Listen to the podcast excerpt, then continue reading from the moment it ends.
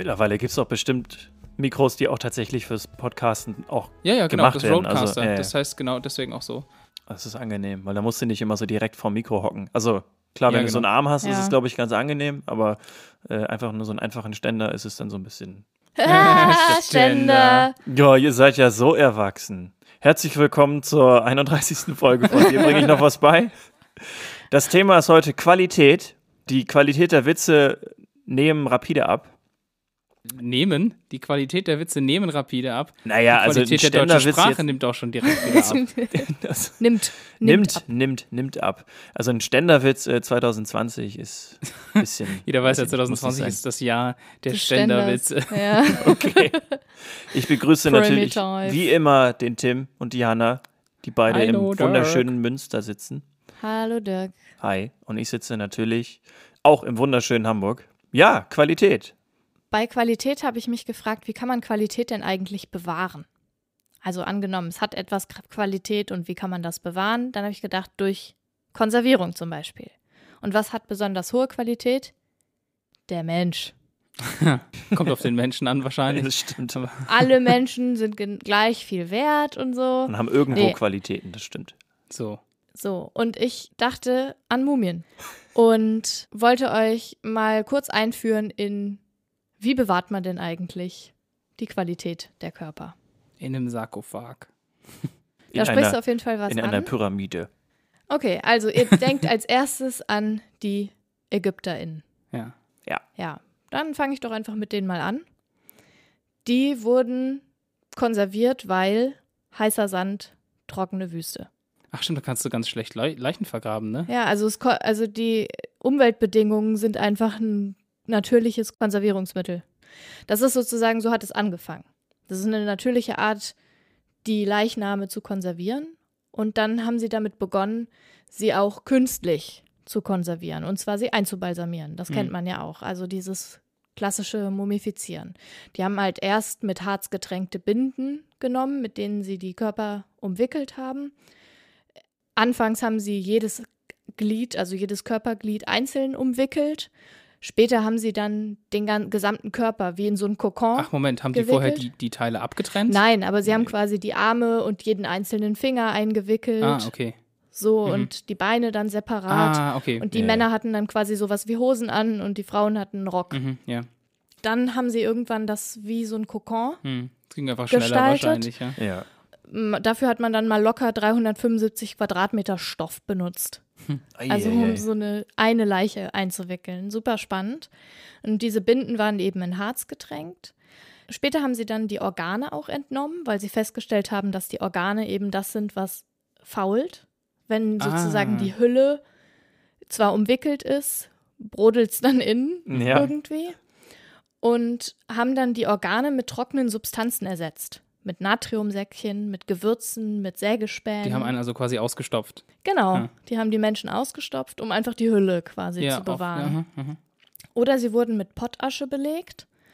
Das ist ein weißliches Pulver, das aus Kaliumcarbonat, also Kaliumsalz der Kohlensäure, besteht. Mhm. Danach kamen sie halt in den Sarkophag. Das kennt man ja, genau. Genau, und die Organe wurden in eigenen Gefäßen bestattet, weil sie die natürlich mit reingeben Ah, mussten in die ja. Grabstätte. Man braucht weil natürlich sonst ist sein Herz und seine. Leber, wenn genau. man da oben landet. Ne? Ja, Gerade seine wobei, Leber. Ich glaube, ÄgypterInnen landen vielleicht gar nicht oben. Weiß ich gar nicht. Ich weiß es auch Krieg nicht ich auch genau. die Idee vom Himmel, so in der halbwegs ähnlichen Also? Ich weiß Ehrlich gesagt, schon, kein Plan. Nächstes Mal mal eine Ägyptologin oder einen Ägyptologen mitbringen hier. Ja, das wäre spannend. Ja. So, und dann gibt es noch, das ist jetzt nochmal durch die Medien gegangen, ich weiß gar nicht genau warum, weil die wurden 1999 schon gefunden. Da wurden drei Inka-Mumien gefunden, und zwar drei Kinderleichen. Super, Stimmt. super spannende Bilder. Genau, und Ach, ein ja. 13-jähriges Mädchen und ein fünfjähriger Junge und ein fünfjähriges Mädchen. Und die sehen extrem menschlich aus. Das ist krass, Ja. ne? Die haben teilweise Ja. noch so ein bisschen dieses Rötliche in den Wangen, so ein bisschen, als ob Ja, denen einfach nur genau. kalt wäre Ja. oder so. Ja, Stimmt, genau. ich habe ein Foto davon auf Instagram gesehen. Ähm, So Genau. ein Channel, der nennt sich Science. Und ich habe gedacht, da sitzt ein Mädchen auf einer, auf einer Bahre und wird quasi ärztlich versorgt, Ja. weil das so realistisch ja, aussieht. ja. Also es ist natürlich auch gut fotografiert, weil ein bisschen eingefallen sind die Ja. äh, Gesichter schon auch. und die Körper, aber die Haare und die Haut sind so extrem gut erhalten. Das ist bei den ägyptischen Mumien nicht so, weil die eher vertrocknet sind. Mhm. Die haben sie auch mit Substanzen eingerieben, die quasi den Trockenprozess, der sowieso durch die Hitze und durch diese Trockenheit in der Wüste Hm. ist, verstärkt. Und bei diesen Kindern aus Argentinien, Diese Inka-Kinder. diese Inka-Kinder, ist es eben nicht so. Die sind nicht so vertrocknet und deswegen sehen die noch so menschlich aus. Und das liegt eben daran, dass sie am Gipfel des 6739 Meter hohen Vulkans, ja, und jetzt wird es schwierig, Popocatépetl. Ja. ja. gefunden wurden. Hm. Und aufgrund der Kälte des Bodens und der extrem trockenen, dünnen Luft sind die eben so gut erhalten. Das heißt, sie sind auch nicht künstlich konserviert worden, sondern sozusagen im Gegenteil von dem heißen Sand in dem superkühlen, sehr weit oben gelegenen Hm. Boden sozusagen konserviert. dann wahrscheinlich auch relativ. War der Boden dann feucht? Nee, ist total trocken. Auch total trocken. Mhm. Okay. Weil es ist doch auch so, dass wenn, wenn so Menschen in Mooren oder so umkommen, dann sind die auch sehr gut äh, erhalten. Ja, das stimmt. Das stimmt, ja. Da gibt es so ein, Ja, und so Ötzi ein hat es ja Mammut, auch was irgendwie irgendwie geschafft. in einem Moor, glaube ich, gefunden wurde, wo man auch wirklich noch die einzelnen Haare und die Haut quasi Ja. genau nachvollziehen konnte. So, das stimmt, ja. Ja, und die, diese Inka, an den Inka-Mumien ist eben auch so spannend gewesen, dass man in den Haaren, weil die so gut erhalten waren, eben Substanzen Ah, nachweisen stimmt. konnte und Ernährung und so. Und es Ja. hat sich dann rausgestellt, dass vor allen Dingen dieses 13-jährige Mädchen wurde wahrscheinlich ein Jahr vor ihrer Opferung, also es ist ein geopfertes Kind gewesen, an irgendwelche Götter, Zeremonien und so weiter, wurde wahrscheinlich aus ihrem normalen Lebensumfeld in einem sehr bäuerlichen, ärmlichen Umfeld, das sagt quasi die Ernährung aus Ja. den Haaren sozusagen heraus, in eine, wahrscheinlich zu einer Priesterin gegeben, wo sie plötzlich sehr gut ernährt wurde, sehr proteinreich und man sieht auch, dass sie in dem letzten Jahr ihres Lebens sehr viel Kokain Ne, und wollte Alkohol sagen, ja. konsumiert Unglaublich viel konsumiert Drogen. hat. Ja. Genau. Und vor allen Dingen, also in den letzten Monaten vor ihrem Tod. Und man geht A davon aus, dass das passiert wurde, damit sie überhaupt diese furchtbaren Riten aushalten kann, die Mhm. mit an ihr Mhm. quasi vorgenommen wurden. Und andererseits zeigt es aber auch, weil bei ihr sind höhere Konzentrationen von Kokain und Alkohol nachweisbar als bei den fünfjährigen Kindern, dass sie wahrscheinlich viel mehr wert war.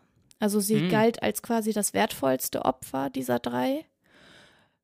Ähm, Das ist ja auch die 13-jährige Jungfrau oder kann so sagen, wird so sie eine junge, genannt. fruchtbare Frau Genau. so. Wobei man sich nicht ganz sicher ist, weil es auch sein kann, dass es daran liegt, dass diese fünfjährigen Kinder einfach so viel weniger Körpermasse hatten, dass sie einfach weniger konsu konsumiert ja, ja, haben. ja, also Sinn. da, ja, genau. Ja. Auf jeden Fall total abgefahren, müsst ihr mal googeln. Einfach Inka-Mumien 1999, dann findet man die schon. Und dann gibt es natürlich noch die von den Menschen in neuerer Zeit konservierten So die Kryotechnologie. Nee, eher so, es gibt zum Beispiel in Palermo eine krasse Gruft von den Kapuzinermönchen, Ah, okay. wird auch Kapuzinergruft genannt. Und da sind Bestattungen von Mumien in Katakomben vorgenommen worden, unter diesem Kloster. Und das ist ein wirklich immens großer Friedhof. Da liegen über 2063 Mumien. Und so ab 1570 oder so wurden da zunächst halt Priester und Mönche bestattet und später dann auch alle möglichen anderen Leute, die wohlhabend genug waren, um halt ihre Angehörigen Mhm. sozusagen, also um Angehörige von wohlhabenden Menschen zu sein, so rum. Ja, okay. Und das ist total abgefahren, weil es gibt halt ganze Gänge, die voll sind mit Priestern, ganze, ganze Gänge, die sind voll mit Mönchen, Männern, Frauen, Jungfrauen. Es gibt einen eigenen Gang für Jungfrauen. Sowas Dummes. Kinder, die Mhm. Kinder sind alle zusammen bestattet und äh, verschiedene Berufsgruppen. Künstler, Okay. also ich meine tatsächlich auch nur Künstler, Ja. ne? Hm. Mediziner und so weiter. Ja. Super abgefahren. Also muss man sich mal vorstellen. 2063 Mumien, das ist schon eine ganze Menge. Und die sind Auf natürlich jeden Fall. Unterschiedlich gut erhalten. Ja. Und die meisten von denen sind mit Quecksilber konserviert. Also Oje. da hat man dann auch schon das Blut ersetzt durch Quecksilber. Ach krass. Ja, Ah, das ist, damit die, damit die Zellen irgendwie nicht austrocknen Gen- oder so ein ja, Zeug, ne? genau. Damit, weil, so, weil sonst ist ja so, dass das Wasser aus den Zellen rauskommt und dann gehen die kaputt und man ersetzt quasi das Wasser in den Zellen Ja, mit irgendwas. genau, irgendwie so. Ja. Und es gibt dort eine Leiche, die ist ganz, ganz besonders. Oder eine Mumie. Und zwar ist das die Mumie von Rosalia Lombardo. Und Rosalia ist ein fast zweijähriges Mädchen, die ist verstorben erst 1920, also relativ nah noch, so, also vor 100 Jahren. Und die sieht wirklich aus wie eine Puppe. Hm. Ohne Spaß, ich schicke euch ein Foto. Ich hab's euch, ich hab's vorbereitet.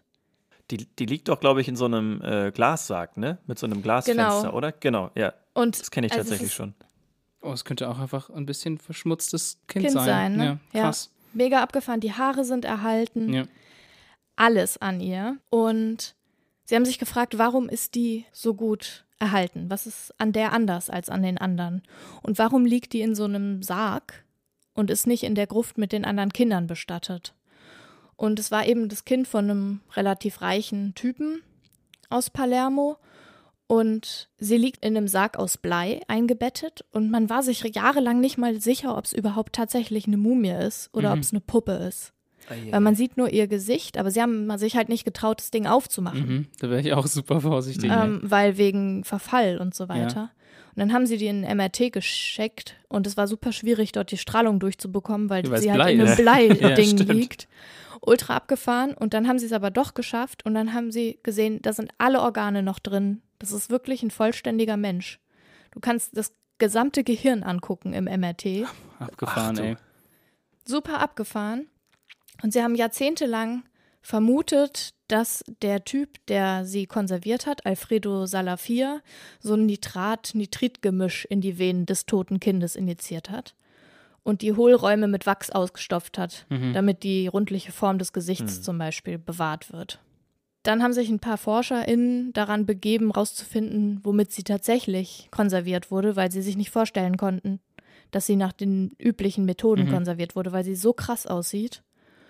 Und dann wurden alte Manuskripte von ihm gefunden bei Hm. einer entfernten Das ist ja Verwandten. praktisch. Da wurde eben festgestellt, dass ein Teil Glycerin, ein Teil Form, Formaldehyd angereichert mit Zinksulfat und Chloriden ist. Und dann ist noch irgendwie ein Teil Alkohollösung und Salicylsäure. Hm. Also richtig chemisch. Mhm. Der ist auch Chemiker gewesen. Und es ist absolut revolutionär, weil er damit der erste belegte Fall ist, der Formaldehyd, also Formalin, benutzt hat, um Mhm. Dinge zu konservieren. Damit werden heute in Pathologien noch Ja. Organe konserviert oder Ja. Teile von Menschen und so weiter. Riecht auch voll widerlich. Hm. Total abgefahren, er war damit quasi der Vorreiter und das erklärt halt auch, warum sie nicht so ausgetrocknet ist Mhm. im Vergleich zu diesen ganzen anderen Mumien, die man sonst so gefunden hat. Sie sieht einfach wirklich aufgepolstert aus. ja. Sie hat ein total rundes Gesicht. Sie sieht auch total friedlich aus. Man hat dann auch rausgefunden durch das MRT übrigens, dass sie an einer Lungenentzündung verstorben ist. Hm. Also so krass, dass man sowas einfach noch rausfinden Ja, genau. kann. Ne? ja, an der stimmt. spanischen Grippe, das hat man schon vermutet, ist ein Influenza-Virus gewesen, der da so übergegriffen hat. ja. Und man sieht halt auf dem MRT, dass ein Lungenflügel nicht eingefallen ist, was Mhm. eigentlich beim Tod halt passiert, was darauf, dafür spricht, dass sie eine Lungenentzündung hatte. Okay, Haben die MedizinerInnen eben so abgefahren. beurteilt. Ultra cool. Auf jeden Fall. Und mittlerweile ist es halt so, dass diese Mumie einigermaßen angegriffen wurde. Die liegt immer noch in der Gruft in diesem Sarg und aber man sieht halt, wie so Flecken sich im Gesicht breit machen, einfach wegen irgendwie falscher Belüftung oder änder geänderter Kon Konditionen. Es ist äh, nicht Kondition, Umstände. Ja. geänderter Umweltbedingungen sozusagen, weil auch das ein Museum ist. Ne? Man kann das besuchen, da sind wahrscheinlich viele Leute, dadurch erhöht sich die Temperatur in den Katakomben und so weiter. Sodass sie jetzt ein ultra krasses Ding 2009 gebaut haben, einen Glassarg, in dem jetzt der Glassarg drin ist, weil sie Ui. den immer noch nicht aufgemacht haben. Mhm. Da wird halt also Luftdruck geregelt Ja. und Temperatur und so weiter und so weiter, weil sie einfach so. ja, genau. Weil sie so abgefahren aussieht. Wirklich, googelt sie. Rosalia Lombardo.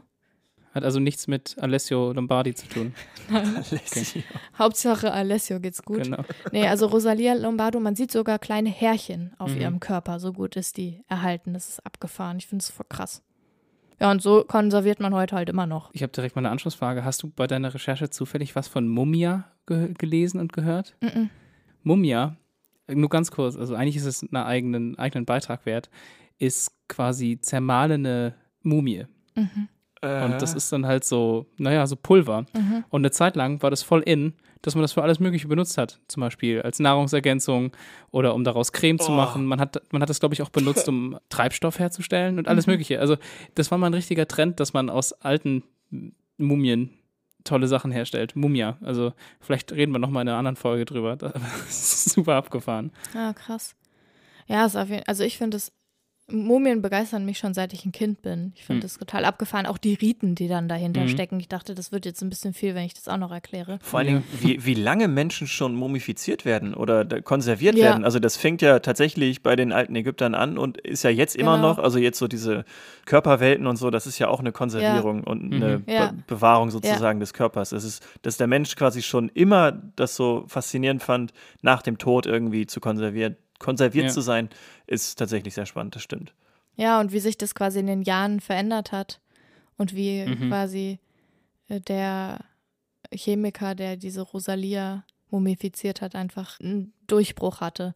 Er hat auch sein Rezept nicht geteilt. Hm. Das war Oh. so zu seinen Lebzeiten sprach man davon, dass er alles geheim hält und so Mhm. und ja, zu Recht, ne? Ja, vielleicht hätte seine Tochter eigentlich den Betrieb übernehmen sollen. Das ist nicht seine Tochter gewesen. Echt nicht? Nee, ah, okay. Nee, Ach stimmt, er- das war bloß der, genau, der er Chemiker, hat- der das genau, gemacht hat. Ah ja. Ja, Ja. ja. Aber sie war wohl ein Einzelkind und sehr geliebt von ihrem Papa. ja. Qualitativ hochwertig.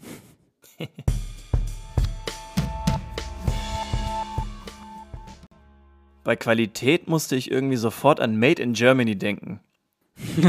das ist ja irgendwie so ein, oder gilt für viele als Indikator von hoher Qualität und von deutscher Stimmt. Wertarbeit. Für ja, mich inzwischen, auch. irgendwie. inzwischen. Ja. Ja, Aber, ja. wieso inzwischen?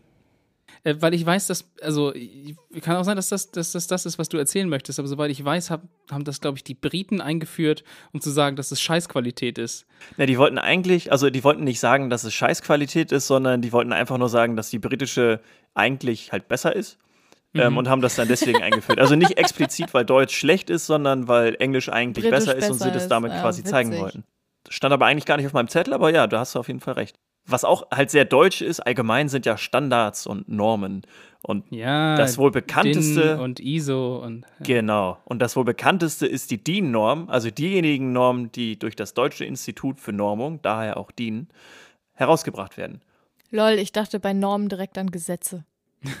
Es, es gibt so viele verschiedene Normen. Es gibt rechtliche Normen, es gibt äh, soziale Normen, Ja. was wahrscheinlich auch nochmal eine Ja. eigene, eine Ja, eigene voll. Folge ist. Oh ja. Genau, deswegen, aber um das mal auszuklammern, so äh, wollte ich halt heute einfach nur über die Normen der deutschen, des Deutschen Instituts für Normung reden. Mega trockenes Thema, aber eigentlich, Nee. So wie die Mumien? Ey, Wow, wir, sind, wir sind, müssen da voll dankbar sein, weil sonst hätten wir kein DIN A4-Blatt vor uns. du irgendwie nimmst so weißt viele du? Sachen hervor, äh, Tim. Aber ja, klar, das DIN A4-Blatt ist zum Beispiel auch ein, also ich würde nicht sagen das Wichtigste, aber so die, das, die bekannteste Norm Bekannteste, Ja, eigentlich in Deutschland. bekannt, ja. Aber jetzt erstmal die Frage, wie entstehen eigentlich Normen? Das Puh. ist generell so, dass jeder Mensch an sich einen Normungsantrag stellen kann beim Deutschen Institut für Normung. Das heißt, wenn du jetzt der Meinung bist, dass du die beste Schraube Deutschlands äh, entwickelt hast, dann kannst du einen Normungsantrag stellen und dich halt äh, beim Deutschen Institut für Normung melden. Ein Ausschuss prüft dann, äh, ob es überhaupt eine Notwendigkeit gibt, eine neue Schraube in Mhm. den deutschen Markt sozusagen einzuführen oder generell eine Norm dafür zu entwickeln. Mhm. Wenn die dann sagen, okay, ja, das machen wir, dann werden alle Betroffenen dieser Schraubenbranche an einen Tisch sozusagen gesetzt. Also die können sich dann dazu äußern und die diskutieren dann quasi alle zusammen, wie diese Norm aussehen kann. Das sind dann Verbraucherinnenverbände, Unternehmen oder Vereine. Also wenn man jetzt zum Beispiel eine neue Schraube äh, entwickeln will, dann müsste man erstmal überlegen, okay, macht es überhaupt Sinn, eine neue Schraube zu haben? Es gibt schon so viele Schrauben. Und das diskutieren halt diese verschiedenen Parteien. Die beteiligten ExpertInnen müssen sich dann erstmal grundsätzlich einer Meinung sein, damit man quasi eine Norm veröffentlichen kann. Das heißt, es muss erstmal demokratisch entschieden werden, ob jetzt diese Norm, wo sie, wie sie jetzt ist, umgesetzt werden könnte oder ob es da noch irgendwelche anderen Änderungen geben soll. Das heißt, es ist ein ziemlich demokratischer Prozess, was ich lange nicht wusste. Ich dachte immer, dass Normen irgendwie einfach Von, von oben, oben, werden. Genau, Ja. richtig. Ja. Aber im prinzipiell kann sich jeder Mensch an diesem Normungsprozess äh, beteiligen. Wenn dieses Konglomerat sozusagen von den Beteiligten äh, sich dann einig ist, dann wird diese Norm veröffentlicht, kann dann aber noch einmal von der Öffentlichkeit kommentiert werden. Das heißt, es wird dann äh, veröffentlicht auf der Seite des Deutschen Instituts für Normung und da kann man dann seinen Senf dazugeben. Oh, wie geil ich ist das das, auch denn? machen? Äh, wahrscheinlich ja, Tag klar, gucken. natürlich. Du kannst wirklich, also du Oh, kannst wirklich, ich je, du kannst wirklich jeden Tag quasi gucken, was für neue Normen gerade äh, ja, entwickelt werden oder diskutiert werden. Oh, das ist ein tolles neues Hobby. Ja, echt, ey. Es gibt garantiert Leute, die sich jeden Tag neue Normen angucken. Das ist super. Das Wort Norm kommt übrigens vom lateinischen Norma, was nicht nur ein Vorname Was eine, ist. Eink eine Einkaufskette ist das, eine Discounter. Das auch, stimmt.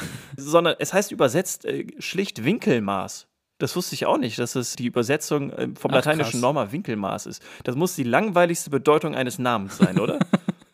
also weiß ich nicht. Tim, was heißt Tim? Na, Timotheus ist der Gottesfürchtige, aber das kommt aus dem Griechischen, soweit ich weiß, Der oder? So eine, so eine Vermischung aus beidem. Also mit dem Eos am, am Schluss ist es lateinisch, aber. Ah, nee, warte mal, Timere ist fürchten. Also, und Deus ist natürlich Gott. Also, Timotheus ist. Nee, einfach lateinisch gottesfürchtig. Okay. Und Norma ist halt einfach Winkelmaß. Ja. Das ist ein bisschen, bisschen, bisschen lame. Ja, und die wohl bekannteste Norm ist die DIN 476. Und Tim, du hast schon gesagt, was das für eine Norm ist. Und zwar ja, das, ja, das DIN A4-Blatt, oder? Oder einfach nur Papiergrößen? Genau, generell Papiergrößen. Also Ah. die DIN 476 beschreibt generell erstmal das DIN A0-Blatt und Mhm. wie das quasi hergeleitet wird und daraus erschließt sich dann sozusagen die verschiedenen Größen DIN A1, 2, 3 und 4. Ja. okay, und und, so da weiter. ist dann umfasst, umfasst vier rechte Winkel, die und die äh, Kantenlängen, tralala. Also im, um genau zu sein, ist es so, dass ein DIN A0-Blatt ein Quadratmeter groß ist. Ja, genau, okay. Und, Und ein in- Seitenverhältnis? Von 1 zu Wurzel 2 hat. Ah ja, perfekt. Ja, ergibt Sinn. Und dann danach gilt ja jedes Mal, jede Stufe weiter nimmt die kürzere Seite als längere Seite. Genau, das wird quasi gefaltet. Also ein Ah, DIN ja. A0-Blatt Ja, hat okay. dann ein Format von 84,1 cm mal 118,9 cm. Dann wird es halt einmal gefaltet.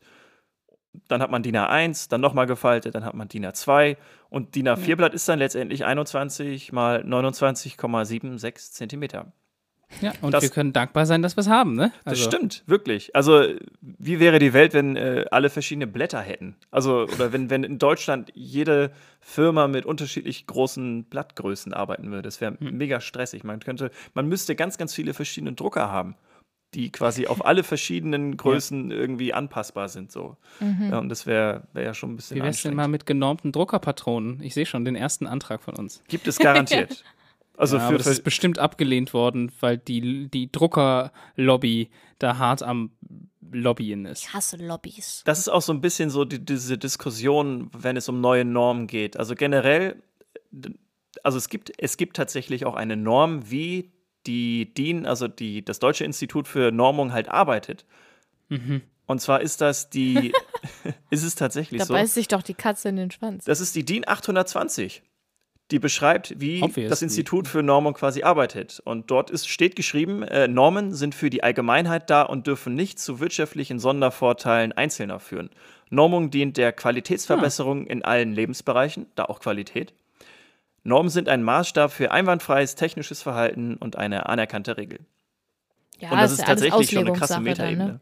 Ja, genau. Und das ist halt immer so diese Diskussion, wer jetzt quasi, weil ja auch Unternehmen daran beteiligt sind, wenn neue Normen eingeführt werden, inwieweit, was für einen Grund die haben. Die wollen natürlich einen Wettbewerbsvorteil haben in irgendeiner Weise. Aber es gibt auch den Ansatz zu sagen, dass wenn man Normen hat, das quasi Wettbewerb beflügelt und man dadurch sozusagen auch einen, einen Vorteil hat, wenn man sich sozusagen an diese Normen hält zum Beispiel. So, Hm. genau. Aber es gibt ja noch mehr so Institute, die das machen, ne? Also es gibt doch, glaube ich, auch Euronorm und es gibt ISO, ist nicht ISO International Standard oder sowas? Genau, also es gibt Normen, die quasi ja, von dem Deutschen Institut für Normung herausgebracht werden. Dann gibt es europäische Normen, die sogenannten EN-Normen und ISO-Normen, die halt quasi international gültig sind. Aber ich glaube, dass da auch die Prozesse ein bisschen anders ablaufen Hm. und deswegen habe ich mich tatsächlich auch jetzt auch erst auf die deutschen Normen konzentriert. Beschränkt. Genau. Wisst ihr, wie groß ein DIN A10-Blatt ist? Winzig. Genau. Jetzt müssten wir das einfach rechnen. Also Machen hoch. wir nicht. Nee, mache ich durch zwei, durch zwei, durch zwei und letztendlich 26 mal 37 Millimeter. Das heißt, es gibt tatsächlich auch Cute. einfach eine, eine Größe für DIN A10, habe ich noch nie gesehen. Nee, ich auch nicht. Äh, geh mal in den Schreibwarenladen und sag, ich würde gerne DIN A10-Blatt kaufen. Ja, haben wir noch was im Lager. So ganz Nimmt nicht so viel Platz so weg. Fingerhut. Vor allen, Dingen, genau. vor, allen Dingen, vor allen Dingen ein Blatt. Wer kauft ein DIN A10-Blatt? Ja. Wisst ihr, was die erste DIN-Norm war? Also die DIN 1? Boah, vielleicht irgendwas mit, mit, Au- mit Automobilen oder so. Das würde zu Deutschland passen, jedenfalls. Boah, warte mal kurz. Werden die fortlaufend vergeben? Ja. Das heißt, die Norm über, wie die Normen oder zu welchem Zweck quasi die Normen gegeben werden und quasi in welchem Verhältnis, also dass es nicht für Lobbys und so und wirtschaftliche Vorteile und so sein darf, wurde erst an 820. Stelle entschieden. Scheint so, Äh, ja. pf, Gute Frage. Ich weiß jetzt nicht, in welchem Zeitraum DIN, also DIN 1 bis 820 quasi veröffentlicht wurde. Das weiß ich ja, nicht. Kann auch sein, dass sie, dass sie vorher quasi schon Normungen hatten, das dann alles Mhm. unter einem Institut gesammelt haben und dann hatten die auf einem Schlag vielleicht 1000 und 820 gehört dann vielleicht auch dazu, weiß ich nicht. Aber ja, es okay, kann ja. tatsächlich sein, dass das erst später selbst beschrieben wurde. Mhm. Okay, was ist Norm Nummer eins? Norm Nummer 1 äh, legt die Maße und Werkstoffe für Kegelstifte fest. Mega langweilig. Es sind einfach irgendwelche Kegelstifte, die halt in der Industrie irgendwie verwendet werden. Ja, So. voll cool. Genau, warum richtig. Ist, also warum ist das das Erste? Aber hey, Ja, halt spannend. das erste. Das hängt vielleicht mit dem MG 0815 zusammen. Ah, mit dem Maschinengewehr 0815. Genau, Das, richtig, wo es auch schon- Die Redewendung, ja. Genau, wo es quasi, muss. wo es quasi schon damals 0815 war, dieses standardisierte Gewehr, was benutzt wurde. Und dort gab es auch schon diese Kegelstifte, die quasi dann genormt wurden. Und deswegen, weil es halt zu dem Zeitraum, wo es halt veröffentlicht wurde, oder dass, dass das MG 0815 gebaut wurde, waren halt diese Kegelstifte anscheinend sehr wichtig. Und deswegen hat man sich gesagt, okay, DIN 1 ist dann, sind dann die Kegelstifte. Aktuell gibt es ungefähr 34.000 Normen. Oh, ich hätte gedacht, es sind mehr. Na, es, die werden teilweise ersetzt durch, durch neue Normen, durch, Ah, ja, auch klar. durch ISO-Normen zum Beispiel, wenn es jetzt internationale Gültigkeit hat oder halt in der EU. Ja, es sind ja nur die Deutschen. Ja. Genau, Nur und deswegen gibt es, es gibt äh, Ja. Ja. die Normen, die halt eine Zahl, weiß ich nicht, 50.000 oder so haben, aber es ist halt bedingt dadurch, dass halt relativ viele dann erneuert werden. Weggefallen sind, ja. Genau, richtig. Ah, okay. Ich habe jetzt zufälligerweise äh, alle Normen von 1 bis 50.000 vor mir. Ah, praktisch. So, und jetzt sagt ihr einfach mal eine Zahl zwischen, nenne ich 1 bis 50.000. Sagen wir äh, 1 bis 500. 49. 49. Da muss ich jetzt kurz gucken. DIN 49 beschreibt Edelschiebsitz. Was? Ja. Das ist, also Ja. genau, richtig, wurde 1923 veröffentlicht, wurde aber schon wieder dann irgendwann zurückgezogen. So, Edelschiebsitz, DIN 49. Könnt ihr euch ja mal angucken, wie das genau beschrieben ist. Okay. Ah, ja, whatever. Hat das was mit Autos zu tun, der Edelschiebsitz? Ah, Das glaube ich nicht, nee. Bezweifle- Ich dachte, das ist einfach ein besonders toller Sitz, den man im Auto hat, den man verschieben kann. Sehr edel halt. das, könnte, das könnte tatsächlich sein, ja. Aber dann ist die Frage, Ich wie edel nicht. definiert ist, ne? Ne? Ja. Na gut, Naja. das, das waren jetzt so ein paar, so ein kleiner, ein kleiner, großer Einblick in die deutschen Normen. Nee, die- lass mal Tim noch eine aussuchen. Ah, okay, Tim, ich willst du noch eine? Genau. Ja, den zwei. Den, den 2. Okay. Den 2. Trommelwirbel. Es gibt ganz viele DIN, ganz viele DIN 13, sehe ich gerade. Okay. DIN 2. Gibt's nicht? Das kann ja nicht sein. Bam. Direkt ein Lucky, Lucky Guess gemacht. Okay, warte, warte, ich gucke jetzt noch dann noch mal ganz kurz bei Google. Okay, finden wir uns Dum, damit ab, dass, dum, dass dum. DIN 2 schwierig zu finden ist. Genau. Because, because I was very, very good at guessing something. That breaks the system. yes. Okay, weird. Was, Okay. was noch ein bisschen lustiger äh, ist, äh, ist sind die EU-Normen, die allseits irgendwie bekannt sind. Bestes Beispiel ist die Krümmung der Gurke, was übrigens wieder Mhm. gekippt wurde. Mhm. Also mittlerweile dürfen Ja, Gurken auch wieder zu Recht. krumm sein, finde ich Ja, auch was auch für ein wirklich Quatsch. sinnvoll. Ein Ja, bisschen viel wi- bekannter ist das Euroloch. Das ist diese, diese Aufhängung auf Ach den so, stimmt. für die- Lebensmittel, Nicht von den Lebensmitteln, aber von den Ja, so äh, von den Artikeln Verpackungen, im genau. Supermarkt. die, Diese, die man so dann über so eine Stange hängen kann. Und das ist Ja. so ein längeres, sieht ein bisschen aus wie ein Kleiderbügel und von mit der dann Form. mit so einem Nöpsi ausgeschnitten nach Stimmt. oben. Genau. Ja. Ja. Das ist ein sogenanntes Euroloch. Was weniger bekannt ist, ist auch eine EU-Norm, die sagt, dass Honig eine gewisse elektrische Leitfähigkeit haben soll. Ja, ja, ja, das stimmt, das habe ich mal gelesen. Total bescheuert. Waldhonig muss demnach 0,8 Mikrosiemens pro Zentimeter Ja. haben. Was auch immer das heißen mag und vor allen Dingen, warum das wichtig ist. Why? Warum Ich muss Honig eine gewisse Leitfähigkeit haben? Ich kann mir höchstens vorstellen, damit es quasi nicht gepanscht wird Hm. und weil, wenn andere Stoffe zugesetzt Ja. werden, dass es dann eine Leitfähigkeit quasi verändert. Ja, Das stimmt. auch Und dass das ein Maßstab dafür ist, wie rein der Honig ist. Um halt einen gewissen Qualitätsstandard Ja. zu haben. Genau. Ja, genau. So könnte ich mir das vorstellen. Und ein besonderes Beispiel, warum Normen teilweise auch mega schlecht sein können, ist die Norm, die sagt, dass alle Bundesländer ein Seilbahngesetz haben müssen, obwohl diese Bundesländer selber keine Seilbahn haben. Ja, aber es könnte doch, man könnte doch, also, also, hm? Naja, aber wenn, naja, pass mal auf. Aber wenn jetzt ein Bundesland eine Seilbahn bauen würde und es Eben. gäbe kein Seilbahngesetz, dann wäre es aufgeschmissen. Nee, keine selber Norm. Also, Oder? Es Nee, gibt die eine Norm sagt, EU-Norm. es muss ein Ah, ja, stimmt, Seilbahngesetz okay. geben. genau, Ah. richtig. Ja, und dann, und, de, und du kannst quasi ja nur irgendwie eine Baugenehmigung für etwas bekommen, wofür es quasi eine Grundlage gibt, wann wo etwas gebaut werden kann und in welcher Form. Also, Da spricht die Juristin, das stimmt. Das, das ergibt deutlich Sinn. Hast recht. So, jetzt guck mal, Stadt, ähm, Stadt Bremen, wie du damit umgehst.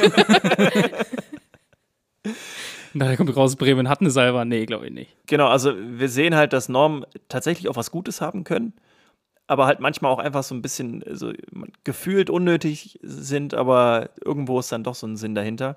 Und äh, ja, Normen können, glaube ich, dafür sorgen, dass wir halt irgendwie ja qualitativ ein, ein ganz gutes Leben haben und uns auf Dinge einigen, damit wir ja alle das Euroloch nutzen können. normal. Normal. Finde ich schön, dass das zur Norm geworden ist, dass ich mit euch beiden im Podcast aufnehmen darf. Das ist Wollen wir es mal eintragen lassen? Nachher werden wir Podcast gezwungen, alle zwei Wochen den Scheiß da zu machen. Oh je, oh je, oh je. Zu meinem Hauptthema bin ich überhaupt erst gekommen, weil ich vor kurzem gelernt habe, warum eine Kochmütze so seltsam aussieht oder früher so seltsam aussah. Kennt ihr vielleicht auch Die, diese, die so nach oben gehen. Diese diese ganz großen, genau, und die haben auch so ganz viele Einfaltungen. Mhm. Und ich habe jetzt gelernt, diese Anzahl der Falten, das geht bis zu 100 anscheinend. Und jede Falte steht für ein Gericht, das der Koch oder die Köchin gemeistert hat. Really? Ja, Das ist quasi wie die Gürtel im Kampfsport. wahrscheinlich so ähnlich. und die Höhe sagt, wie viel der Koch oder die Köchin weiß. Lol. Und es gab halt Je höher wirklich- die Mütze, desto größer dein Hirn. Ja, es gab wohl zu, also Auch in Frankreich gab es wohl Köche, die hatten so hohe Kochmützen, dass sie so Pappe innen reingemacht haben, damit die nicht umknicken und so. Also Oh Mann. jedenfalls, Oh, ist cool. Ich möchte auch so eine hohe Mütze.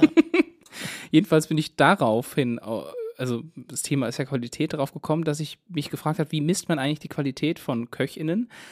Und da gibt es eine ganz Geschmack. eine ganz bekannte, äh, ja, wie soll man, ein ganz sagen, ein ganz bekanntes Qualitätsmaß. Und zwar habe ich mich gefragt, wie kann ich denn St Sternekoch werden? Weil, ne, das ist so das, was man immer wieder hört, auch bei so Kochsendungen, Sterneköche oder Sterneköchinnen, das ist so das Ding. Und die Antwort ist gar nicht. Ich kann kein Sternekoch werden. Gibt's nicht, ne? Nur Restaurants. Genau. Sterneköche gibt's nicht. Nur Restaurants und Ja. Hotelrestaurants quasi Ja, können und- diese Sterne kriegen. Und die KöchInnen in den Restaurants sind dann die sogenannten Sterneköchinnen. ja, aber das ist so ein Begriff, der eigentlich nur Ein so. geflügeltes Wort quasi. Genau, Mhm. ja, richtig. Also für alle, vielleicht eine kurze Erklärung. Wenn man von den Sternen spricht, für alle, die es nicht wissen, bei Restaurants, dann geht es um so symbolische Sterne natürlich, die vom Guide de Michelin Genau, vergeben das werden. Hätte ich jetzt auch gesagt. Und die sollen Ausschluss darüber geben, äh, ja, wie gut das Essen dort ist. Oder wie sie selbst sagen, ein Stern bedeutet eine Küche voller Finesse, ein Stoppwert. Zwei Sterne, eine Spitzenküche, einen Umwegwert. Und drei Sterne, eine einzigartige Küche, es ist eine Reise wert. Eine, oh, okay. Ja, es handelt sich also um eine Einschätzung äh, eines Hotels oder eben eines äh, Restaurant Aber ähm, habt ihr mal- Ratgebers. Habt ihr mal drei Sterne gegessen? nee. Nee. Ja, Du Und? oder? abgefahren. Ja, da, also inzwischen ist das viel so mit Molekularkochgeschichten und so ganz abgefahrenes Zeug. Äh, Vielleicht kommen wir da noch drauf zu sprechen. Vielleicht so ein bisschen der Hintergrund, weil ich habe mich gefragt, Michelin, die machen doch Autoreifen. Nein, nein, nein. Das Doch, ist, doch. Ja, ja. Und das ist dieselbe Ich Firma. weiß, aber. Das ist wie sind, mit Guinness und dem trotzdem Guinness-Buch. nicht. Es sind nicht die gleichen Leute, die Inzwischen nicht mehr, aber als das die Sterne vergeben. 1900 rauskam, also im Jahr 1900 kam es in Frankreich raus. Es ging auch nur um Orte in Frankreich und zwar war das ein Ratgeber für Werkstätten. Also es war ein Werkstattwegweiser für die damals etwa 3000 AutofahrerInnen, die es in Frankreich gab. Deswegen auch von dem Reifenhersteller Michelin. Du dachtest, es wäre eine nette Idee. Kurze Zeit später kamen dann Hotels und Restaurants dazu und 1926 haben die dann dieses Sternesystem eingeführt. Das Michelin-Männchen ist deswegen auch so dick, weil es so viel isst in den Sterne-Restaurants. Wow. Ich dachte immer, weil es so aussieht wie Reifen. Nee, das ist, das ist, ein, das ist eine gängige Misconception, Dirk. Ach so, okay, gut. Ja. Nee, dann gut, dass wir das hier besprochen haben. Ja. Jedenfalls dieses Sternesystem, 1926 eingeführt, 1 bis 3 Sterne, die Bedeutung haben wir gerade schon gehört. Und seit 1964 gibt es auch eine eigene deutsche Ausgabe. Also das wirklich, du brauchst quasi für die verschiedenen Länder, teilweise ist es auch für Regionen, bekommst du eigene Ausgaben. Und früher war das auch ein Kriterium, was für ein Ambiente du hattest. Also hast du fancy äh, Geschirr gehabt und fancy Gläser und äh, sieht alles wirklich super top-notch aus. Service auch und so, ne? Service auch, glaube ich. Aber damals gab es halt so Regeln, wenn du kein äh, dieses und jenes Geschirr von dem und dem Anbieter hast, oder dann, dann hast du keine Chance, das zu kriegen. Und inzwischen, also damals war es auch so, du musstest auf jeden Fall Nobelgerichte wie Gänseleber, Hummer und Ja. Warte, was war es? Steinbutt musstest du auf der Karte haben, Ah. sonst ging es nicht. Und heute sieht, heute sieht das ganz anders aus. Also ist inzwischen, glaube ich, sogar ein Bistro in Köln, das zwei Sterne bekommen hat. Also lauter solche Sachen. Es gibt, äh, ich glaube, in Vietnam einen, einen Streetfood-Wagen, der auch ein Michelin-Schnäppchen hat. Wirklich krass. Ja, ich glaube ja. Ja. Check ich Also gleich nochmal. das hat aber sich ja. eben total, ja, das hat sich eben total geändert und die Richtlinien sind inzwischen auch anders. Also wichtig ist erstmal, um überhaupt einen Stern zu kriegen, sind so Sachen wie, dass die ja, die Zutaten, die verwendet werden, frisch und korrekt zubereitet sind. Das heißt, du musst auf so Sachen achten, wie, dass alle Garpunkte korrekt eingehalten werden und so weiter. Und dass du eben nicht das Fleisch aus der Massentierhaltung nimmst, sondern irgendwie ganz besonderes Fleisch, solche Sachen. Und wichtig ist auch die Kreativität und vor allem aber auch die Beständigkeit. Also es geht darum, dass du nicht an einem guten Tag mal das Hauptgericht gut machst, sondern dass deine Gerichte konsistent, auch, das auch die Vorspeise und das, das, der Nachtisch, alles konsistent gut ist. So, das muss auch konsistent bleiben über die Woche hinweg und so weiter und so fort. Ja, und dafür kannst du den ersten Stern geben. Wenn man darüber hinaus aber noch besser kocht als alle anderen Köche, die einen Stern bekommen haben, kannst du einen zweiten kriegen. Und wenn du einen dritten kriegst, dann bist du aber so ein Koch, der quasi eigene Maßstäbe setzt. Also du kochst immer erstklassig und machst, du setzt neue Impulse mit den Sachen, die du dir ausdenkst und so. Und das ist quasi so das Höchste, was man, was man kriegen kann. Man kann aber auch Sterne wieder verlieren. Und es gibt auch Köche und Köchinnen, die sich darüber beschweren, Sterne zu bekommen. Das kann nämlich durchaus auch dafür sorgen, dass die alte Kundschaft wegfällt. Weil die zum Beispiel sagen, ich möchte eigentlich nicht in ein Nobelrestaurant. Da gab es so einen Fall im Schwarzwald von so einem Restaurant, das dann fast wieder zugemacht hätte. Und wenn das Restaurant zu ist, dann gehen natürlich auch alle Sterne verloren. Ja. Ja, und diese Sterne werden aber auch so verliehen, dass das keiner erstmal mitbekommt, bis der Guide rauskommt. Da gibt es tatsächlich Leute, die werden, die sind angestellt beim Guide de Michelin. Die sind, ja, die kommen einfach unangekündigt vorbei. Manchmal sagen die auch nicht, dass sie vorbeikommen, probieren alle Menüs aus. Und die haben alle eine Ausbildung als Hotel- und Gaststätten, äh, also im Hotel- und Gaststättengewerbe gemacht, sonst dürfen die das nicht machen. Und erst wirklich, wenn der Guide veröffentlicht wird, wissen Leute Bescheid, ob sie drin vorkommen oder halt nicht mehr. Also daran richtet sich wirklich heutzutage immer noch, ob man ein Restaurant für gut bewertet oder nicht. Was krass ist, ne? Dafür, dass das eigentlich mal Werkstattführer war. Und heute ist das somit das wichtigste Kennzeichen. Es gibt noch ein paar Alternativen dazu. Und prinzipiell könnte auch jeder sein eigenes Bewertungssystem sich ausdenken, aber das ist halt das einflussreichste System, was wir haben. Also mein, mein Lieblingsanhaltspunkt, ob ein Restaurant gut ist, ist bei Google die Bewertungen lesen und gucken, ob der Besitzer oder die Besitzerin auf die schlechten Kommentare antwortet. ja. Ja. Also vielleicht ganz kurz dazu, Hanna und ich wollten mal bei einem indischen Restaurant bestellen, haben es nicht gemacht, weil da ganz, ganz schlimme, pumpige Antworten waren. Dirk und ich waren da jetzt essen. ja. Echt? Ja, Und wie war's? Das war, ein das war grässlich. das war wirklich. Also nee, Oh, nein, nein, das- das Essen war okay, aber das deins- Ambiente meins war, war schrecklich. War, war besonders. Also ja. Ja, da war so ein kleines Kind, was so einen tragbaren Bildschirm hatte. Das war so ein Tablet, glaube ich, ja. Ja, so ein Tablet und hat darauf die ganze Zeit Musik laut aufgedreht und uns auf den Tisch gestellt und hat uns gezeigt, wie toll die Musik ist. Und hat Das dazu hat getanzt und alles. Ja. Und das war, Und es war keine, keine Serviceeinlage, sondern das war, das war einfach, hat sich auch niemand um das Kind gekümmert. Das war auf jeden Fall lustig. Minus fünf Sterne. Ja. so ähnlich. Wusstet ihr übrigens, dass die Hotels, also dass die Sterne bei Hotels halt auch nicht genormt sind? ja, du kannst dir hinschreiben, was du Bock hast. Genau, richtig, weil halt die Hotelketten sich nicht einigen konnten, inwieweit oder welche Bewertungen da tatsächlich wichtig sind.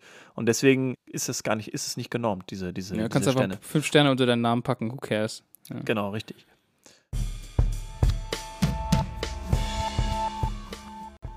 Ich habe diesmal wieder was vorbereitet, wo ihr mir kurz ein bisschen helfen könnt. Und zwar habt ihr gerade einen Euroschein in der Nähe. Ich habe jetzt euch beide auch aufgefordert, äh, kurz in der Pause, eure Geldbeutel zu besorgen. Einen Ja, hab 1-Euro-Schein willst du haben? Nee, Habe ich Äh, nicht. irgendeinen Euroschein. Oh, dann muss ich mal einen 500-Euro-Schein nehmen. Okay. Oh, damn it. Ich habe hier einen 50er jetzt. Ich hab auch. einen Zehner. Warte, dann nehme ich einen Oh, 20er. ihr seid so rich. dann Nee, nehme du ich, kannst auch einen- einen 20er nehmen. dann nehme ich okay. einen 20er, dann haben wir einmal alles. Und wenn ihr jetzt ja, auf diesen Schein guckt, und zwar, eigentlich ist es egal auf welche Seite, dann findet ihr dort so kleine Kringel, so ganz kleine Ringe irgendwo, ganz viele davon. Also auf dem 50er sind sie auf der Seite mit der großen 50, äh, direkt links am Rand. Ja, und beim 10er sind sie, glaube ich, in der Nähe, das ist hier rechts am, am Rand, da in der Nähe des Eurozeichens, glaube ich. Habt ihr sie gefunden? Habt ihr sie entdeckt?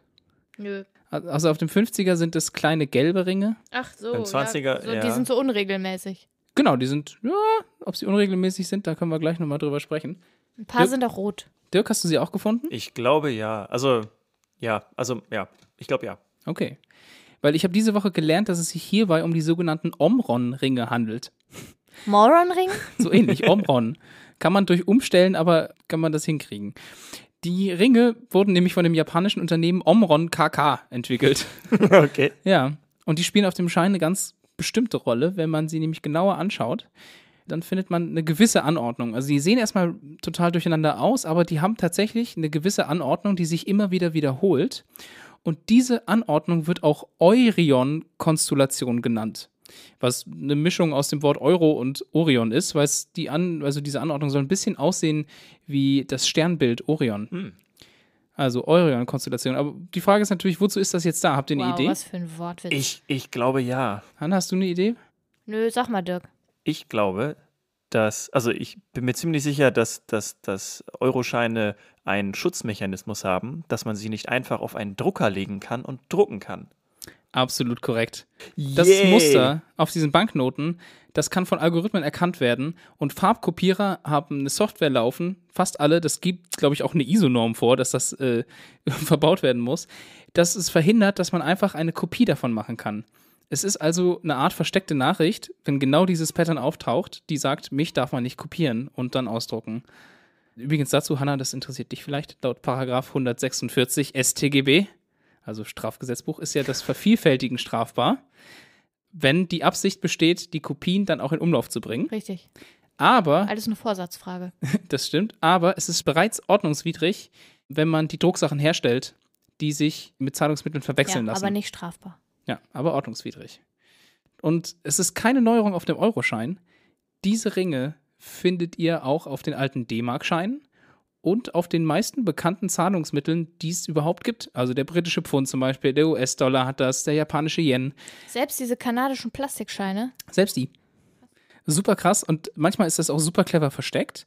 Zum Beispiel auf den Dollarscheinen, den US-Dollarscheinen, wenn ich mich richtig erinnere, wird das, da sind wohl ganz viele, zum Beispiel, auf, ich glaube auf dem 20er ist das, auf der 20er-Note, da steht ganz auf die Zahl 20, aber die Nullen dieser 20er bilden dieses Symbol, also diese geometrische Ah. Anordnung. Ach, okay. Ja, also solche Sachen, das ist ganz oft verbaut. Und jetzt wisst ihr auch, was das ist, nämlich die Omron-Ringe, die zusammen die sogenannte ja, Eurion-Konstellation bilden. Und das habe ich letzte Woche gelernt.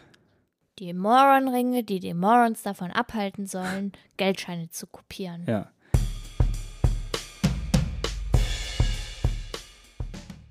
Ich habe letzte Woche von dem großen Whiskyfeuer in Dublin von 1875 gelernt. Das klingt wie eine sehr, sehr traurige und dramatische Geschichte. Erinnert- hat mich ein bisschen an die äh, Melasse-Katastrophe von Boston Ja. erinnert. In dem Fall, ja, sind auch Menschen ums Leben gekommen. Und zwar war es so, dass in der Malone's Melzerei in der Chamber Street in Dublin ein Feuer ausbrach und dieses Feuer dann äh, 5000 Fässer Whisky entzündete. Die sind dann zum großen Teil explodiert und der Inhalt der Whisky ist dann auf die Straße geströmt. Ach scheiße, Und- und der brennt ja weiter, ne? Genau, also das war quasi so eine, so eine quasi brennende Flüssigkeit. Natürlich auch nicht Boah, wie so komplett, weil das halt so, ja, so ähnlich, genau. Also es hat ja nicht alles komplett gebrannt, sondern halt Ja. quasi nur die Oberfläche. Insgesamt sind 13 Menschen gestorben, was eigentlich okay ist. Die sind aber, Oh! nein, Also, also, das wenn man ist jetzt denkt, vergleichsweise okay, wenig. Ja, ja, ja. ja, ja, ja, ja, ja. nein, also was von der Anzahl irgendwo, also Ja. ja, es kommt ungefähr hin, wenn der irgendwie ja, was aber es ist explodiert. trotzdem nicht okay. So, das Ding ist, die sind aber nicht durch das Feuer gestorben, sondern an Alkoholvergiftungen. Ach krass, ja, weil das verdampft ist wahrscheinlich? Nein, weil die Menschen sich gedacht haben, Free Whisky.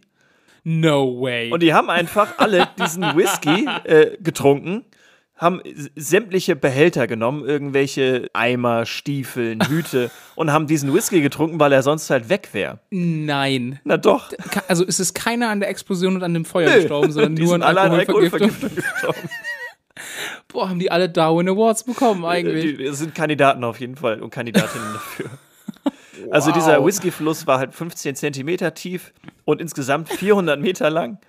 Und Ey, die, die äh, Leute, die halt da gewohnt haben, haben halt die, die, die Chance genutzt und ja, haben sich davon halt ein bisschen was abgefüllt. 13 kriegt sind halt Mund nicht deswegen zu, ey. gestorben. Ey, wirklich, Hannah seit, seit, seit zwei Minuten den Mund offen ist.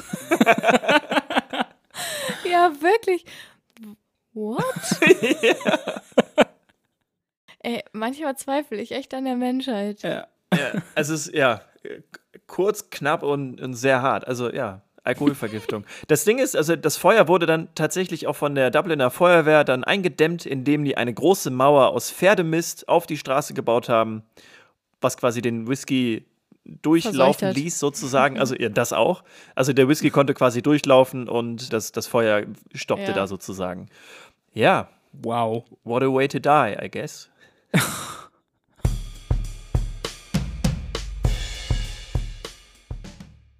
Also angenommen, deine Verwandtschaft ist betrunken an dem Whisky-Zeug gestorben, dann hast du vielleicht ein Trauma.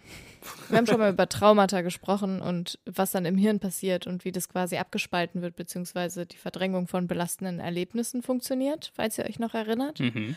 Und dass man sich dann häufig dann vielleicht irgendwann im Leben, 20 Jahre später, an so Bruchstücke erinnert, an Situationen, Emotionen, Gerüche und so und so ganz komisch getriggert wird und dann vielleicht auch sehr unglücklich wird, weil man einfach das nicht richtig zuordnen kann. Und ich habe jetzt gelernt, dass es eine Traumatherapie-Methode gibt, die eben im Gehirn diese Verbindungen wiederherstellt. Und das wird durch die EMDR-Methode gemacht, also Eye Movement Desensitization Reprocessing. Okay. R- Rolls off the tongue. Eye Movement Desensitization and Reprocessing. Ah, Graham auf dich. Reprocessing. Re Reprocessing. okay.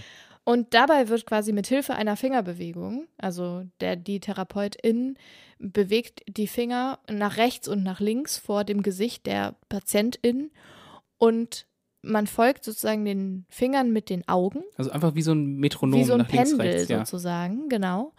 Und dabei wird einfach eine Verbindung zwischen den beiden Hirnhälften wiederhergestellt. Und es gibt diverse Studien, die das belegen, dass das funktioniert. Dass dadurch wieder Verbindungen im Hirn hergestellt werden, die in so einem Trauma, in so einer Traumasituation passiert sind. Und man kann sich dann besser erinnern und dann eben auch besser verarbeiten. Aber das heißt, man muss schon gleichzeitig drüber sprechen, oder? Ja, also das, ich habe kurz mal reingelesen, es ist super komplex. Es gibt fünf verschiedene Schritte und vorher baut man sich irgendwie eine Safe Zone in sich selbst und Okay. man rekapituliert dann irgendwie das Trauma und so weiter und so Mhm. weiter. Ich, also das Also ist super komplex, und, genau. Aber okay. was ich äh, so interessant fand, war einfach, dass, dass man sozusagen durch eine Augenbewegung Mhm. Hirnregionen stimuliert, die sich dann wieder verbinden und quasi Ja. rechte Hirnhälfte, linke Hirnhälfte, rechte Hirnhälfte, linke Hirnhälfte. Das klingt so ein bisschen wie so ein abgefahren. Training irgendwie. Also, dass man quasi Genau. durch diese Bewegung das Gehirn einfach wie konditioniert oder halt gezielt irgendwie trainiert sozusagen, um dann diese Verbindung einfach vielleicht besser Ja. schließen zu können. Ja. Ja, fand ich total abgefahren, weil als ich über dieses Trauma-Thema gesprochen habe, habt ihr ja auch gefragt, wie man das quasi wieder aufarbeiten kann. Und dann war meine Lösung sozusagen, eine Therapie zu machen, aber wir sind nicht näher drauf eingegangen. Und das habe ich diese Woche zufällig gelernt, dass es diese EMDR-Methode gibt, also diese Eye Movement Desensitization and Processing Methode gibt. Ja. Ja, wir haben da vorhin ganz kurz mal drüber gequatscht und habe ich auch gesagt, wir haben bei uns bei der Arbeit quasi auch viel so Forschungen gelesen, dass man versucht mit Virtual Reality Leuten zu helfen, Phantomschmerzen zu heilen. genau, die so. zum Beispiel Phantomschmerzen haben. Denen wird quasi per VR-Brille vorgespielt, sie hätten noch ein Bein oder einen Arm oder so. Und also das Gehirn denkt dann, ja, tatsächlich, da ist was. Und kann dann diese Schmerzen verarbeiten, die eigentlich nicht Mhm. da sind. Oder was man auch macht, ist, dass Leute, die zum Beispiel gelähmt sind, vorspielt, per VR, dass die wieder gehen können. Mhm. Ja. Und dadurch entwickeln sich Nervenbahnen neu, die dafür sorgen können, dass die Leute tatsächlich wieder Fortschritte machen. Ja, Was bei der Reha halt wirklich, also genau, Genau. Ja. Das ist so abgefahren. Also, wenn sie es probieren würden, würden sie es nicht hinkriegen, aber dadurch, dass sie es sehen, ja. bauen sich so Nervenbahnen wieder ja, auf. dass die Visualisierung von Dingen oder Mhm. die visuelle Stimulation generell quasi so viel im Hirn wieder neu aufbaut, schon abgefahren. Das stimmt. Aber ich weiß gar nicht, über, mit wem wir dann letztens auch drüber gesprochen hatten. Habe ich auch mal gelesen, es gibt eine Studie, die hat untersucht, ob es nicht reicht, wenn Leute sich einfach vorstellen, dass sie Sport machen, um ähnliche Ergebnisse zu erzielen, wie Leute, die tatsächlich Sport machen. Und ja. Ja, also also Okay. es ist, die Leute müssen halt aktiv wirklich sich überlegen, sie machen Sport, aber machen es nicht wirklich. Und es sind ganz krasse Tendenzen zu sehen an den, ja, an den Veränderungen der Blutwerte und solche Sachen. Auch wenn die nicht einmal auf, einer, keine Ahnung, auf einem Laufrad oder sonst irgendwas waren. ja, in der Muskulatur wird sich das wahrscheinlich sogar auch zeigen, weil Mhm. einfach bestimmte Substanzen ausgeschüttet werden, Hormone Ja. und so weiter, die dann quasi für den Muskelaufbau sorgen. Ja. Spannend. Dirks bestes Land der Welt. Das beste Land der Welt des heutigen Tages ist Uruguay. Yay! Wir besuchen mal wieder okay. Süd Südamerika. Das ist ja, das letzte Mal war es, glaube ich, Ecuador, Hanna, als du Ecuador Ja. vorgestellt hast. Genau, und weil Südamerika ein so toller Kontinent ist, dachte ich mir, heute ist es Uruguay. Die Hauptstadt von Uruguay ist Montevideo und das Land ist 176.215 Quadratkilometer groß und damit so groß wie Kambodscha.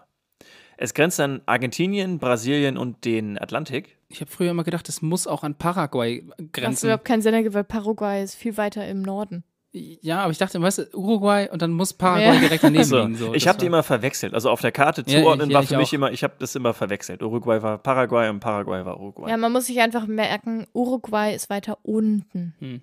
Das ist eine super Eselsbrücke, stimmt. Ja. Insgesamt leben 3,369299 Millionen Menschen in Uruguay. Das ist aber auch echt nicht viel. Nee, ist es Ist wirklich nicht. Und zwar Land. genauso viele wie in der Stadt Hamamatsu in Japan leben. Ah ja. Abgefahren. Oder fast in, in Berlin, oder? Wohnen auch etwa so viel. In Berlin sind sogar mehr. In Berlin leben, glaube ich, zurzeit 3,7 Millionen Menschen. Ah, Habe ich in meiner Recherche herausgefunden. researched. Yes. Die Hälfte dieser Menschen äh, lebt tatsächlich auch in der Hauptstadt Montevideo, ist also auch eine sehr, ein sehr großes Land an sich, wohnen aber sehr, sehr viele Leute in, in der Hauptstadt. Ähnlich wie in der Mongolei, da wohnt ja ein Drittel Ja. in Ulaanbaatar und ich glaube, auf Island ist es auch so, dass Ja, fast alle. ich glaube auch ein Drittel ist es, sind, glaube ja. ich, auch in Reykjavik wohnen. Uruguay ist neben Papua-Neuguinea das Land mit den meisten U's im Namen. ich habe tatsächlich jedes einzelne Land mir nochmal angeguckt und ja, Uruguay und Papua-Neuguinea sind, soweit ich das gesehen habe, die einzigen Länder mit drei U's im Namen. Uruguay ist eine präsidentielle Demokratie mit dem Präsidenten Tabare Vázquez. Und Tabare Vasquez. Vázquez. Und da kommen wir schon zur Amtssprache, die ist nämlich wie in fast allen südamerikanischen Ländern Spanisch. Das Bruttoinlandsprodukt von Uruguay liegt bei 59 Milliarden 651 Millionen US-Dollar und das liegt somit zwischen Costa Rica und Weißrussland. Zum Vergleich, Deutschland hat knapp 4 Billionen US-Dollar. Uruguay hat einen Freedom Index von 8,3 und liegt damit auf dem 43. Nicht so Platz. schlecht. Ist also auch da recht, recht durchschnittlich. So, warum ist Uruguay jetzt das beste Land der Welt? Ein Grund dafür ist, dass die Stromentwicklung oder die, die, äh, Stromgewinnung? die Stromgewinnung zu 95 Prozent aus erneuerbaren Energie gespeist wird. Was erstaunlich Wow. ist, vor 15 Jahren sah das noch ganz anders aus, da waren es nur 27 Prozent. Das heißt, die haben in den letzten 15 Jahren richtig zugelegt. Was für ein Increase, krass. Mhm. Ein weiterer Anteil daran, dass das Uruguay das beste Land der Welt ist, ähm, hat auf jeden Fall José Mujica, genannt El Pepe. Der war von 2010 Ja, bis ja. 2015 Präsident von Uruguay. Und er wurde halt El Pepe genannt, das war so sein Spitzname. Und er wurde bekannt als der ärmste Präsident der Welt. Der gelernte Blumenzüchter hat nämlich 90 Prozent seines Gehalts gespendet. Er hat insgesamt Oh, im. Monat hätte er 12.500 US-Dollar verdient, hat aber davon 90 Prozent an NGOs und kleine Unternehmen gespendet, damit die halt Krass. ja quasi mm, einen kleinen Boost Mega, bekommen. mega gut. I wanna cry. Der Typ war sowieso mega höre, cool. Der hatte, so der, schön. der, trug, der trug nie Krawatte. fährt ein VW Käfer, auch während seiner Präsidentschaft hat er immer diesen, diesen VW Käfer gefahren und in, während seiner Präsidentschaft hat er auch seinen kleinen Bauernhof nie verlassen. Also er hat Mhm. immer äh, da gewohnt, wo er quasi immer gewohnt hat. Was ihn mega sympathisch macht. Es gibt auf Netflix auch eine Dokumentation über El Pepe. Ist auf Spanisch mit deutschen Untertiteln, was mich ein bisschen No abgeschreckt hat, weil ich problem. das ein bisschen anstrengend finde zu gucken. Ist aber garantiert ein Look wert. Ich weiß, was ich heute Abend mache. Guckt, guckt euch das mal an. Er hat unter anderem auch Cannabis legalisiert, was man jetzt gut oh. finden kann oder komm, Ja, da komm. müssen wir jetzt über diese neuesten Entwicklungen sprechen, weil jetzt irgendwie so super crazy Gras wurde, was ge- Genau, Turbo-Cannabis, was das habe ich gefährlich ist und so. auch gesehen. Ja, Ähm. aber da, dazu vielleicht ein andermal. Hannah. Ha, ha, ha. Hannas Hassbeitrag. ja, ich habe irgendwie so überlegt, worüber will ich mich mal aufregen. Ist mir nicht so richtig was eingefallen. Was? Was, was, was? Dann habe ich überlegt, Wer was bist will du ich und was mal hast du wieder mit Hannah lieben. getan? Ich könnte mal wieder so einen Herzbeitrag machen, ist mir nichts eingefallen. Ich bin irgendwie so ein bisschen so, whatever. Machst du jetzt Hannas Normalitätsbeitrag? Hannas, Nee, Hannas hab- hab- Standardbeitrag. Ich habe dann gedacht, habt ihr vielleicht ein Hassthema? Also fällt euch im, aus dem Stegreif was ein, weil sonst werfe ich jetzt irgendwas in den Raum und dann brainstormen wir zusammen ganz kurz, so damit das hier überhaupt irgendwas ergibt. Äh, ich ich habe, ich hab, glaube ich, was. Und zwar, dass sich der emeritierte Papst Benedikt XVI. nochmal aus dem Off gemeldet hat und meinte, Ja. dass man doch an dem Zölibat festhalten sollte. Das ist Mit welcher Begründung?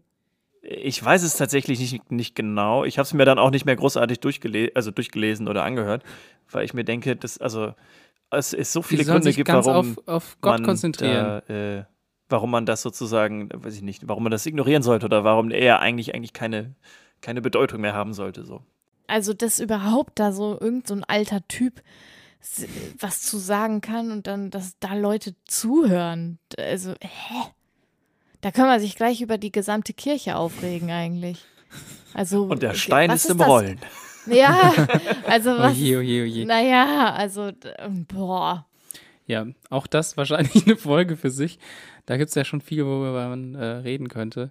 Ich hätte noch das Unwort des Jahres. Das ist aber eigentlich kein Hassbeitrag, Stimmt. sondern ich finde ich find das sehr unterstützenswert, dass die, das Gremium sich für äh, Klimahysterie entschieden hat als Unwort des Ah, ja, Jahres. Das ist gut.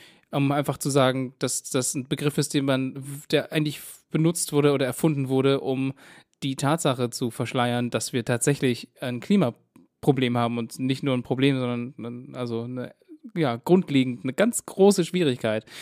Ja, Dazu hätte doch der alte Papst mal was sagen können. hat er bestimmt. Ich glaube, also nee, der alte Der, weiß ich alte, nicht. der, der neue Papst ist garantiert. tatsächlich in vielen Dingen. Ja, der neue, was auch immer, der Äh. ist.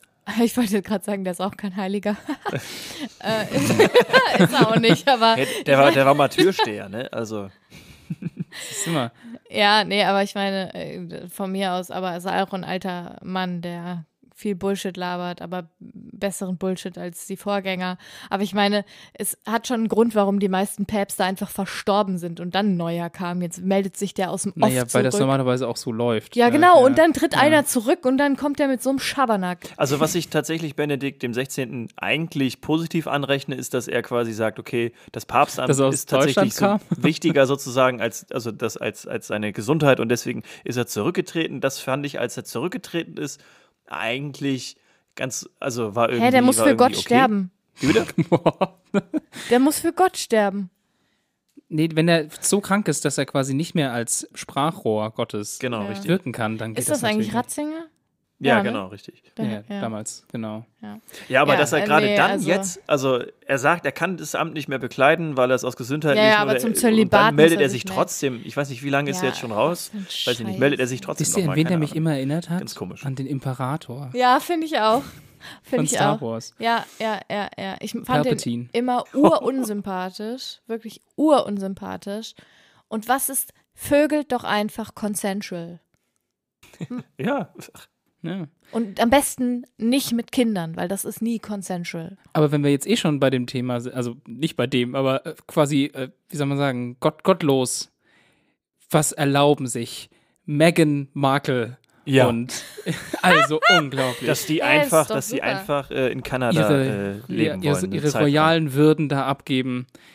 Und, Ich finde das und spitzenmäßig. die Queen Finde ich auch, Zähne ja. knirschend sagt, es ist in Ordnung und ich respektiere die Entscheidung. Ich Was total das- bescheuert ist allerdings, Natürlich, ist, auch voll okay. Prinz Charles hat gesagt, naja gut, dann, dann, dann äh, unterstützen wir euch halt finanziell nicht mehr. Aber das ist genau das, was sie ja wollen. Die wollen ja Ja, keine, ja. keine Ausgaben mehr irgendwie für, für die Vor allen britische Dingen, was heißt Bevölkerung verursachen. So. Deswegen Also, wollen die ja unabhängig sein. Steuergelder. So. Und dann sagt er, Ja. aber dann, wenn ihr das macht, dann kriegt ihr kein Geld mehr von uns. Weil das Yes, genau thank das you. ist, was sie That's wollen. exactly what we said. Ja. Ja, ich, also keine Ahnung. Ich meine, man kann sich drüber streiten, dass das irgendwie ein bisschen ungeschickt war, das über Instagram zu verkünden. Haben Sie? Haben sie? Ja. Okay, das ist Also die Queen hat halt auch über Instagram quasi davon erfahren, was natürlich nicht so clever ist. Deswegen gab es ja so einen riesen Aufreger. I Das die Queen so auf ihrem Ja, iPhone genau. irgendwie Nein, 10 oder wahrscheinlich so hat und es sieht dann irgendwer was. ihr erzählt, aber trotzdem, also das ist halt, naja, das ist ein Naja. bisschen weird, aber Direkt whatever. In, im, ja. Und im dadurch, dass sie die Likes Zeitalter abgeschafft haben, weißt du, ist das eh nicht mehr der, so wild. Der Social Media, whatever.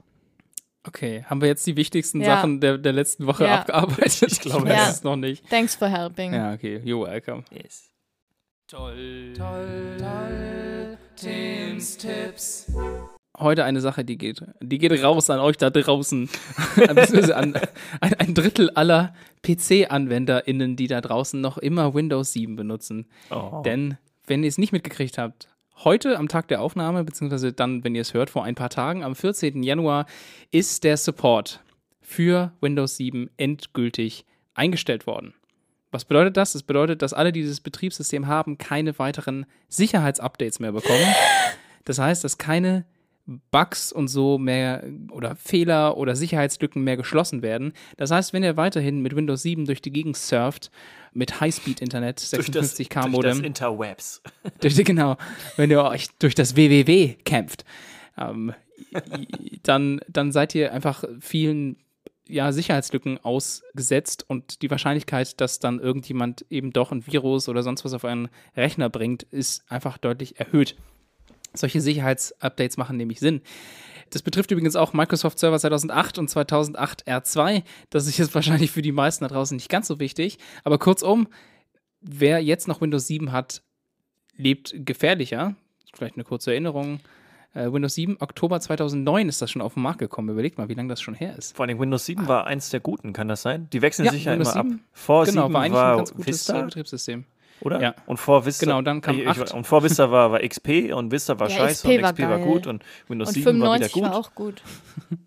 Ja, Und Windows 8 war schon wieder schlecht und was kam nach 8? genau. Ja. Auch 10. 10 auch schlecht. Ja, nach 8 kam erstmal 8.1 und dann kam 10. Ja, aber äh, da muss ich kurz so sagen, äh, das aktuelle Windows 10 Update hat Mhm. auch eine Sicherheitslücke. Ja, ja. Also ja. da muss man auch vorsichtig sein, ob man das jetzt gerade installieren will. Ja, ich glaube, die haben nicht. das schon wieder zurückgerufen und schon wieder gefixt und wieder Ja? neu raufgebracht. Na Also gut. die- ich weiß nicht, wie das jetzt ist zum Zeitpunkt, wenn ihr das hört, aber es lohnt sich immer, die Updates zu machen eigentlich. Es gibt selten so einen Punkt, wo das Update. Meine Mutter hat mir heute einen Artikel geschickt, ich sag's ja nur. Oh je, okay. aber zurück zu, zum Hauptthema, weil Microsoft hat das schon lange angekündigt, dass Microsoft 7 nicht mehr supported wird und hat es angeboten, dass man sein, mit seinem Microsoft, Microsoft, mit seinem Windows 7 kostenlos auf Windows, erst auf Windows 8 und dann kostenlos auch auf Windows 10 upgraden darf. Man hat quasi eine neue Version des Betriebssystems geschenkt bekommen. Eigentlich haben sie es, glaube ich, schon 2016 eingestellt. Da, seitdem geht das eigentlich nicht mehr. Es ist aber immer noch möglich. Also die haben das nicht wirklich beendet. Man kann das immer noch machen, man kann immer noch kostenlos upgraden, entweder auf 8.1, wenn man möchte, dann hat man noch Support bis 2023 oder eben auf Windows 10, wo es bisher, glaube ich, noch kein Ende des Supports gibt, was auch meiner Meinung nach eine gute Wahl ist, auch wenn viele Leute Bedenken haben, was so darum geht, welche Informationen mit Windows geteilt werden. Das ist ein bisschen problematisch. Oder man macht es ganz anders und wechselt das Betriebssystem, dass man zum Beispiel auf, ja, auf ein Linux wechselt, auf Ubuntu zum Beispiel, oder man wechselt auf einen Mac, aber das geht natürlich nicht so leicht. Oder auf so sowas wie Chrome. Ne? Also Chrome hat ja auch ein eigenes Betriebssystem. Äh, Chrome OS heißt das. Genau. Auf jeden Fall, alle da draußen, das ist mein Tipp jetzt, die noch Windows 7 haben, ihr könnt noch kostenlos updaten auf Windows 8.1 oder auf Windows 10. Damit müsst, da müsst ihr eigentlich nur den Windows 10 Update Assistance kostenlos und den richtigen von Microsoft direkt runterladen und dann euren Key, den ihr eh schon für Windows 7 habt, eingeben. Dann funktioniert das alles einwandfrei. Oder ihr wechselt eben auf ein brauchbares Alternativsystem wie zum Beispiel Ubuntu. Das ist mein Tipp. So. Sag mal, Bill Gates noch. Wow.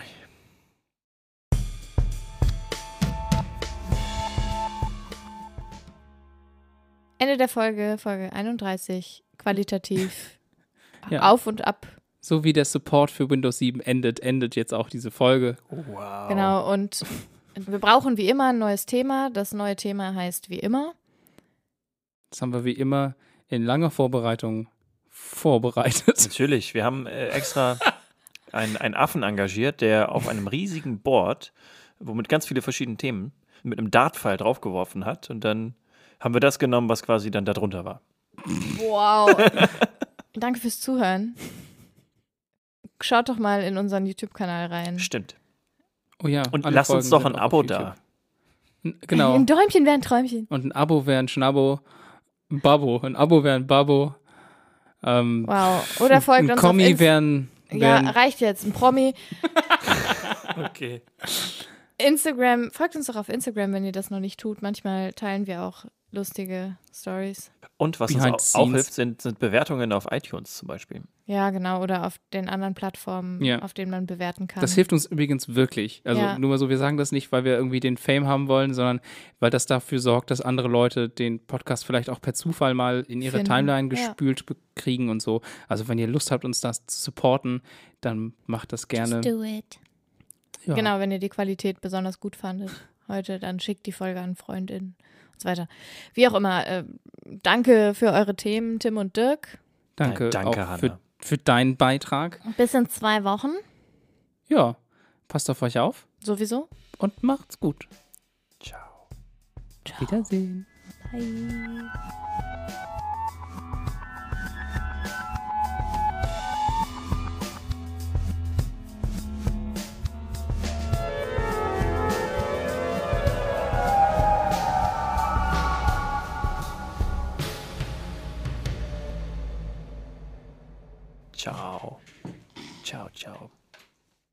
Hate this. Hate this, hate this. Love me instead. Yes. Apropos äh, Kleopatra, ne? Die war gar keine Ägypterin. Wollte ich nur mal in den Raum gestellt haben. Ja, stimmt. War sie Okay. Perserin oder so? Äh, ich glaube sogar Griechin oder so. Egal. Aber Weird. Immer diese Ausländer. Mumien raus aus Deutschland. meine Meinung, meine Meinung.